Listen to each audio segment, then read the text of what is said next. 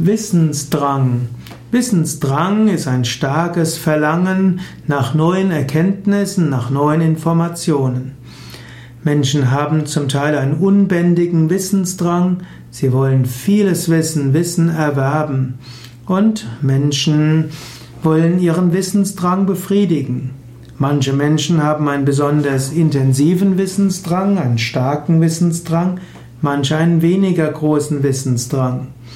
Vom Yoga her würde man sagen, der Wissensdrang des Menschen ist ein Ausdruck ihrer tiefen Sehnsucht nach ihrer eigenen Natur. Menschen werden sich nie zufrieden geben mit dem, was sie wissen können und was sie kennen. Menschen streben nach mehr. Letztlich wollen Menschen wissen, was in der Seele ist. Menschen wollen wissen, was Gott ist. Menschen wollen die Geheimnisse des Universums ergründen. Aber ein äußeres Wissen wird den tiefen Wissensdrang des Menschen nie befriedigen. In tiefer Meditation kommt man zum Überbewusstsein.